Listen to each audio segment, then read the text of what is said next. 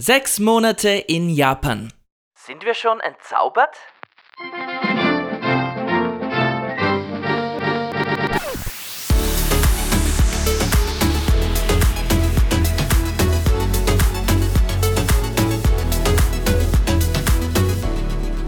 Liebe Leute, willkommen im neuen Jahrzehnt. Ich hoffe, ihr habt die letzten Wochen gut verbracht und seid stressfrei ins neue Jahr gestartet. Von mir bekommt ihr heute ein Update aus meinem Leben samt Höhen und auch ein paar Tiefen. Vor allem jetzt, wo ich allmählich meine rosarote Brille abgelegt habe. Normalerweise nehme ich das Wort Neujahrsvorsatz gar nicht erst in den Mund, aber, aber, aber, wie ihr wisst, habe ich letztes Jahr mein Leben komplett auf den Kopf gestellt. Mein Mann und ich sind nach Japan gezogen. Dahinter stand kein langfristiger Plan, kein lang ersehnter Wunsch. Die Möglichkeit hat sich aufgetan und wir haben sie einfach ergriffen. Denn warum nicht? In vielerlei Hinsicht bin ich nämlich oft ein ziemlicher Schisser. Obwohl mich wahrscheinlich viele als sehr aufgeschlossene Person beschreiben würden, gibt's immer noch Situationen, wo ich plötzlich die schüchternste Person im Raum bin. Ich liebe es auch, Dinge zu zerdenken. Insofern erlaube ich mir auch ein bisschen stolz auf uns zu sein und Selbstvertrauen aus dieser neuen Situation zu ziehen. Die Entscheidung, alles liegen und stehen zu lassen, um für ein paar Jahre in Japan zu leben, ist mir überraschend leicht gefallen. Vielleicht deshalb, weil es nur für einen begrenzten Zeitabschnitt ist und sicherlich auch, weil ich in meinem Mann die beste Begleitung habe. Genau genommen bin ja eigentlich ich seine Begleitung, weil er ja hierher entsendet worden ist, aber egal. Jedenfalls haben wir diese Entscheidung eher nach dem Warum nicht getroffen. Und genau dieses Warum nicht und meine anhaltende Überwältigung, ein bisschen Stolz und eine Menge Dankbarkeit, all diese Gefühle möchte ich ganz fest abspeichern und auch als Inspiration und Mut für zukünftige Abenteuer nutzen. Wir können es selbst nicht ganz glauben, aber wir sind jetzt tatsächlich schon seit sechs Monaten hier. Es gab bisher noch keinen einzigen Heimatbesuch, die Zeit vergeht auch unfassbar schnell. Vor einem Jahr war die Idee noch genauso frisch wie jetzt das Sushi hier. Gestartet sind wir im Sommer trotz interkultureller Vorbereitung mit einer großen rosaroten Brille. Vor uns lag das Ungewisse. Ich glaube, um sich auf so eine Situation einzulassen, braucht es auch eine gesunde Portion Naivität und riesige Vorfreude. Eben diese rosarote Brille habe ich erst vor kurzem abgelegt oder vielleicht bin ich auch noch mittendrin. Ohne jedenfalls Japan-Bashing betreiben zu wollen, möchte ich euch heute von ein paar Dingen erzählen, mit denen ich mich hier einfach nicht anfreunden kann. Mein Mann ist deutlich früher in der Realität angekommen. Er hat ja von Anfang an gearbeitet, war dadurch ständig unter Leuten und hatte viele Aufgaben. Ich hingegen bin vom Vollzeitjob zum Vollzeithausmann geworden. Ich musste ja relativ lange auf meine Arbeitserlaubnis warten. Wie ich euch auch schon erzählt habe, ist die Sprachbarriere kein Honigschlecken. Dazu kommt, dass man in einem neuen Land erst noch soziale Kontakte knüpfen muss. Dadurch habe ich mich ganz offen gesagt hin und wieder schon ein bisschen isoliert gefühlt. Zum Thema Sprache gab es ja bereits eine eigene Folge, aber was meine Konversationsfähigkeit angeht, hat sich seither eigentlich nichts Bahnbrechendes getan. Was ich schon sagen kann, ist, dass manche Amtsgänge, Friseurbesuche oder telefonische Reservierungen mittlerweile leichter fallen. Was da eine große Rolle spielt, ist auf jeden Fall, dass ich einen Teil meiner Scheu verloren habe, zumindest äh, zu versuchen, Japanisch zu sprechen. Auch wenn mir dann mittendrin die Wörter ausgehen. Ich merke auch, dass ich immer mehr verstehe, wenn ich draußen irgendwo was aufschnappe. Dieses, ich nenne es mal Sprachhandicap, ist meiner Meinung nach auch ein wesentlicher Grund, warum wir uns wohl auch noch länger nicht so ganz heimelig hier fühlen werden. Ein Beispiel, wenn draußen Wahlplakate hängen oder irgendwo vereinzelt mal Demonstranten auf der Straße mit Schildern stehen, wir wissen einfach nicht, worum es geht. Und abgesehen von ein paar englischsprachigen Nachrichten wissen wir auch nicht, was die aktuellen Themen sind, mit denen sich die Leute und die Gesellschaft hier befassen. Selbstverständlich kann ich die japanische Kultur und ihre Lebensarten nicht so verinnerlicht haben wie die österreichische, das ist auch ganz klar, aber ich würde halt gern mehr verstehen und nicht nur in einer Blase leben. Es ist ja jetzt auch keine neue Erkenntnis, wie wichtig Sprache für die gesellschaftliche Integration von Menschen ist, aber das dann am eigenen Leib zu erleben, ist doch noch einmal was völlig anderes. Da denke ich dann oft an Österreich. Wie muss es Migrantinnen gehen, die zum Beispiel wenig Zeit oder Geld für Sprachkurse haben oder blöd gesagt, vielleicht auch einfach keine Sprachtalente sind, die alles Gelernte sofort umsetzen können? Dadurch bekommt man wiederum schwieriger Zugang zu den Einheimischen, mit denen man ja üben könnte. Ein Teufelskreis. Mittlerweile haben wir ein paar liebe Freunde und Bekannte gewonnen, mit denen wir gern die Zeit verbringen, sei es ganz klassisch, irgendwo gemeinsam essen und trinken zu gehen, Videospiele zu spielen oder typisch japanisch ins Karaoke zu gehen. Eine Info am Rande, beim Karaoke bucht man hier übrigens winzige private Räume für die jeweilige Gruppe, man ist also unter sich und singt nicht etwa vor dem ganzen Lokal. Der Draht in die Heimat zu unseren Freunden und der Familie ist natürlich besonders wichtig, aber leider auch nicht immer einfach. Man muss immer den Zeitunterschied von acht oder sieben Stunden im Sommer berücksichtigen. Wenn also berufstätige Freunde abends nach Hause kommen, ist bei uns schon tiefste Nacht. Telefonate müssen meistens koordiniert werden. Dann gibt es auch manche Freunde, die nicht ganz so gern telefonieren. Mit einigen sende ich oft auch Sprachnachrichten hin und her, quasi zeitversetztes Telefonieren. Dann gibt's auch welche, die jetzt halt einfach mehr mit anderen Leuten machen. Die Partyfotos sieht man dann natürlich schön auf Instagram und überall. Und das ist sicher etwas, womit wir uns abfinden müssen, dass sich auch die Welt unserer Freunde zu Hause weiterdreht, klarerweise. Da ja wir es waren, die weggezogen sind, sehe ich es schon ein bisschen stärker als unsere Aufgabe, immer wieder auch von uns hören zu lassen. Ich hoffe auch nicht, dass Freunde oder Verwandte glauben, dass wir vor lauter Abenteuer auf sie vergessen haben. Ihr werdet auf jeden Fall vermisst und wir freuen uns sehr auf ein Wiedersehen. Trotz der großen Distanz zu unseren Lieben in der Heimat bereuen mein Mann und ich diesen Schritt absolut nicht.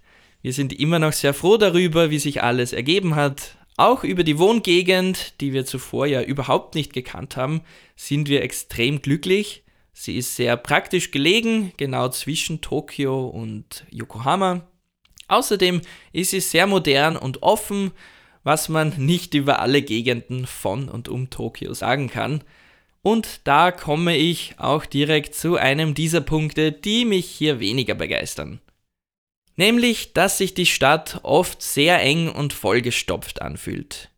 Über eine Strecke von geschätzt 100 Kilometern stehen Wohnhäuser an Wohnhäuser, meist recht niedrig, aber dafür eben Haus an Haus. Irgendwo müssen die 37 Millionen Menschen ja leben. Ich wiederhole 37 Millionen Menschen im Großraum Tokio. Als Entschädigung gibt's immer wieder große, wunderschöne Parks und in nicht einmal einer Stunde Zugfahrt erreichen wir Badestrände am Meer. Ist also auch was. Stichwort Zugfahren allerdings. Ja, das Netz ist zumindest hier extrem gut ausgebaut. Wir haben bisher alle Ausflüge mit den öffentlichen Verkehrsmitteln unternommen. Wie praktisch die Öffis sind, wissen aber leider nicht nur wir, auch abseits der Rush Hours sind oft Menschenmassen unterwegs. Das heißt, die Hoffnung auf einen Sitzplatz ist oft vergebens. Auf einem längeren Ausflug mit Bahn und Bus ist das dann weniger lustig. All die vielen Menschen sorgen natürlich dafür, dass sich die Stadt noch enger anfühlt, als sie architektonisch ohnehin schon ist. Zugute halten muss man ihnen aber, dass sie sich meist äh, recht höflich bzw. zumindest unaufdringlich verhalten. Stichwort Handytöne und Telefonierverbot in Öffis. Angesichts dessen genießen wir es jedenfalls auch, manchmal einfach nicht rauszugehen. Oder ein bisschen weiter hinauszufahren, wie zum Beispiel vor ein paar Wochen. Da haben wir drei Tage in den Bergen von Nikko verbracht, ein Ort circa zwei Stunden nördlich von Tokio und bekannt für seine Thermalquellen. Bis auf ein paar wilde Affen war es dort idyllisch ruhig, ein echtes Winterwunderland. Ich empfehle also auch allen Freunden, die einen Japan-Besuch planen, sich unbedingt auch Regionen außerhalb von Tokio anzuschauen. Ja, es gibt hier in unserer Umgebung unendlich viel zu sehen, nur die ruhigere Seite Japans eben leider nicht.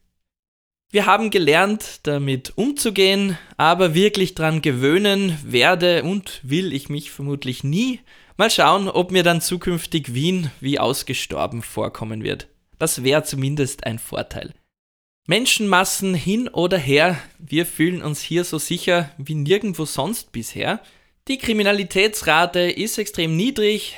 Japaner lieben ja ihre Verhaltensregeln und Gesetze. Es kommt zum Beispiel oft vor, dass Leute ihre Taschen oder Laptops in Cafés auch mal unbeaufsichtigt lassen. In Österreich wäre mir das nie in den Sinn gekommen. Auch meine Mama, die über Weihnachten hier war, hat dieses Sicherheitsgefühl sofort gespürt. Die andere Seite dieser Gesetzestreue und was mir doch weiterhin fremd bleibt, ist dieser Hang zur Konformität. In New York beispielsweise sieht man überall bunte Vögel, jeder will irgendwie individuell sein und seine Persönlichkeit ausdrücken. Hier in Japan ist es das krasse Gegenteil. Man sieht selten Leute, die irgendwie auffällig aus der Reihe tanzen, das gilt in der Gesellschaft eher als verpönt. Entsprechend verhält es sich leider auch mit sexuellen Minderheiten, zwar hat es in Japan nie religiösen Widerstand oder Gesetze gegen Homosexualität gegeben, dennoch gilt sie als eine der vielen Formen des Anderssein, also als Abweichen von der so erstrebenswerten Mehrheit, und aus diesem gesellschaftlichen Druck heraus bleiben viele, insbesondere am Arbeitsplatz, ungeoutet und heiraten sogar eine Person des anderen Geschlechts. Mir ist das ziemlich wurscht, ich habe mich in meiner Arbeit bereits beim Vorstellungsgespräch geoutet und auch jetzt immer wieder in Gesprächen mit den Kollegen, wenn sie fragen, mit wem ich nach Japan gekommen bin oder mit wem ich zusammenlebe. Und die Reaktionen sind eigentlich ganz neutral, ganz gut. Also könnte ich nichts Negatives berichten. Ich werde euch demnächst auch noch ein bisschen mehr dazu erzählen. Je länger ich hier bin, desto ausgeprägter spüre ich meine europäischen Wurzeln. Was bedeutet das jetzt? Ich glaube schon, dass wir in Europa offener und eigenständiger sein dürfen oder es eigentlich auch sein müssen, dass hier ein gewisser Freigeist herrscht, den wir wohl viel zu oft als selbstverständlich hinnehmen. Anstatt wie in Japan oft um Probleme herumzutanzen, weil man den Gesichtsverlust fürchtet, fällt es uns in Österreich schon wesentlich leichter, diese Probleme konkret anzusprechen, auch wenn es dazu führen kann, dass man sich vielleicht in überemotionalen Debatten verliert oder Leute aggressiv werden im schlimmsten Fall. Wie ihr hören könnt, gibt es auf beiden Seiten positive und negative Aspekte. Vertrauter sind mir auf jeden Fall die offeneren Umgangsformen. Zu guter Letzt die Vermissungen. Wenn man mal eben ans andere Ende der Welt zieht, ist nur logisch, dass man nicht nur seine Liebsten vermisst, sondern auch ganz alltägliche Dinge. Dazu gehört für mich, trotz Grant, auch die österreichische Lebensart irgendwie. Auch wenn ich es nicht ganz in Worte fassen kann. Zur Abhilfe konsumieren wir österreichische Nachrichten und ich schaue besonders gern Kaisermühlen Blues. Es ist faszinierend, wie aktuell und einfach großartig die Serie auch nach über 20 Jahren noch ist. Wer es nicht gesehen hat, ihr solltet sie unbedingt anschauen. Manchmal höre ich auch österreichische Radios. Da ist es dann besonders schön, wenn das vermeintliche Hitradio auch weiterhin Songs als Neuvorstellung verkauft, die schon seit Monaten in den Top 10 sind. Und immerhin bleiben wir in Japan vor Deutschrap verschont. Wer mich kennt, weiß, dass die Kulinarik eine gewisse Rolle in meinem Leben spielt. Ja, das japanische Essen schmeckt uns immer noch sehr und es gibt vieles, was wir noch nicht probiert haben. Aber die japanische Küche rühmt sich auch damit, recht mild zu sein. Also weniger Gewürze zu verwenden und stattdessen die natürlichen Aromen der Lebensmittel hervorzukitzeln. Das ist schön und gut. Auch ich koche sehr viel japanisch, beziehungsweise mit japanischen Lebensmitteln. Alles andere wäre auch auf Dauer unleistbar. Aber ich bin ein kleiner Chili-Junkie und bin halt mit der doch deftigeren österreichischen Küche aufgewachsen. Deftigeres gibt's in Japan eigentlich an jeder Ecke, in Form von Ramen aus Schweinebrühe oder frittiertes. Ein Schweinsbraten ist aber halt doch etwas anderes. Manchmal schmeiße ich übrigens auch einfach Kümmel irgendwo drauf, dann schmeckt sofort wie daheim. Auch Koriander und die indische Küche mit ihrem Feuerwerk an Gewürzen weiß ich hier immer mehr zu schätzen. Eine gewisse Abwechslung brauchen wir einfach, aber das war in Österreich ja nichts anderes. Für gutes Schwarzbrot habe ich schon einen Laden meines Vertrauens gefunden, was ich aber vermisse, ist österreichisches Gebäck. Meine Weckerl, was würde ich nur für einen knusprigen Kornspitz geben? Zur guten alten Jause gehört für mich Stinkekäse. Je mehr Fuß, desto besser. Leider ist auch Käse hier oft sehr mild bzw. sauteuer. Wir reden hier von 15 Euro aufwärts. Sauteuer ist auch Pizza. Ich vermisse geile, billige Pizzen. Wir haben hier in Japan mal bei einer bekannten Kette Pizza bestellt. In der regulären Größe waren sie dann so klein wie österreichische Tiefkühlpizzen und genauso haben sie auch ausgeschaut. Wäre an dem Tag nicht Pizzatag mit starken Rabatten gewesen, hätte eine einzige Pizza 25 Euro gekostet. 25! Genauso enttäuschend wie die Größe war dann leider auch der Geschmack. Ganz eigenartig. Zukünftig werden wir wieder Domino spielen, statt zu konsumieren. Zum Glück haben wir auch zwei italienische Restaurants in der Nachbarschaft, wo man tatsächlich sehr gute und authentische Pizzen bekommt. Haben wir uns eigentlich schon irgendwie verändert? Hm. Neben der vorhin erwähnten Konformität spielt das Thema Höflichkeit hier auch eine große Rolle. Wahrscheinlich weniger, weil hier alle ständig höflich sein wollen, aber eben, weil es einfach zum guten Ton gehört und man ja auch sein Gesicht wahren will. Eine besondere Höflichkeit spürt man auf jeden Fall im Servicebereich. Es fühlt sich aber ganz anders und weniger gekünstelt an als die amerikanische Höflichkeit. In den USA sind Kellnerinnen und Kellner ja oft auch nur deshalb besonders freundlich, weil davon ihr Trinkgeld abhängt. In Japan hingegen gibt man gar kein Trinkgeld. Richtig gehört. Insofern wirkt auch die Höflichkeit der Angestellten echter und diese allgegenwärtige Höflichkeit steckt uns an, auch selbst ein bisschen höflicher zu sein, als man vielleicht müsste. Ich glaube, davon könnte man sich auch in Österreich gut und gerne eine Scheibe abschneiden. Zum guten Ton gehört es in Japan übrigens auch, sich gut zu kleiden. Gut heißt hier eher elegant und schlicht, jedenfalls gepflegt, Schrille Farben und extravagante Kleidung im Alltag würden sich ja wieder mit dem Thema Konformität spießen.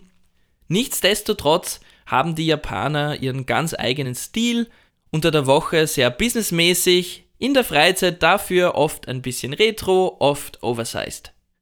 Aufgrund der doch etwas anderen Körperproportionen hier tue ich mir oft schwer, passende Kleidung zu finden, vor allem Hemden und Pullis sind mir meist viel zu kurz, auch die Ärmel.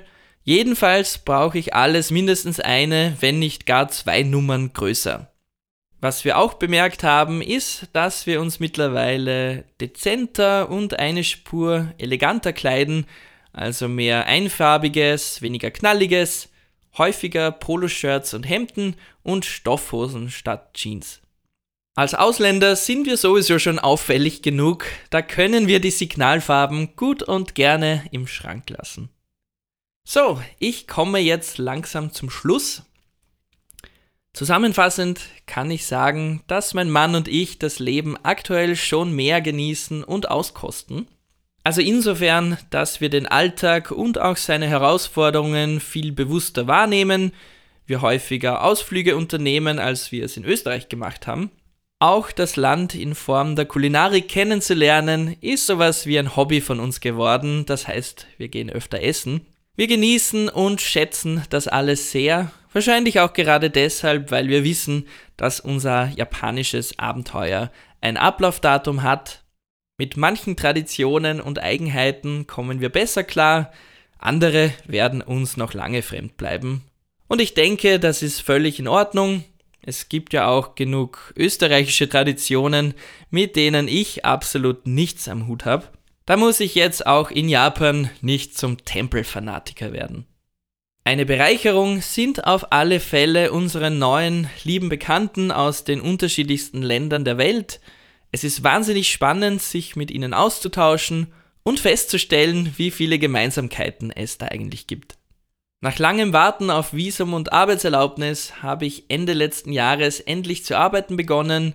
Ich arbeite aktuell drei Tage pro Woche in meinem bisherigen Tätigkeitsfeld. Ein wahrer Luxus, insbesondere weil Teilzeitarbeit in Japan extrem unüblich ist. Es tut mir jedenfalls gut, ein bisschen fester hier verankert zu sein und mehr unter die Leute zu kommen. Gerade planen wir unseren ersten Heimaturlaub im Frühsommer. Ein bisschen müssen wir uns also noch gedulden, aber ich freue mich schon sehr darauf. Wie schon gesagt, hat sich ja auch in Österreich die Welt weiter gedreht. Äh, ich bin also wirklich gespannt, wie es sich anfühlen und was uns vielleicht Neues auffallen wird, ob es den sogenannten Reverse Culture Shock geben wird. Mal sehen. Für dieses Jahr haben auch einige Freunde ihren Besuch angekündigt, was sicher schön wird. Ansonsten haben wir auch noch weitere Reiseziele in und um Japan auf unserer Bucketlist, die wir langsam abarbeiten wollen. Ich freue mich auch darauf, meinen Podcast fortzusetzen, ganz ohne Druck, in unregelmäßigen Abständen und klarerweise erst dann, wenn ich neue Erfahrungen gemacht habe und diese mit euch teilen kann. Bis zum nächsten Mal. Matane, euer Ösi in Kawasaki.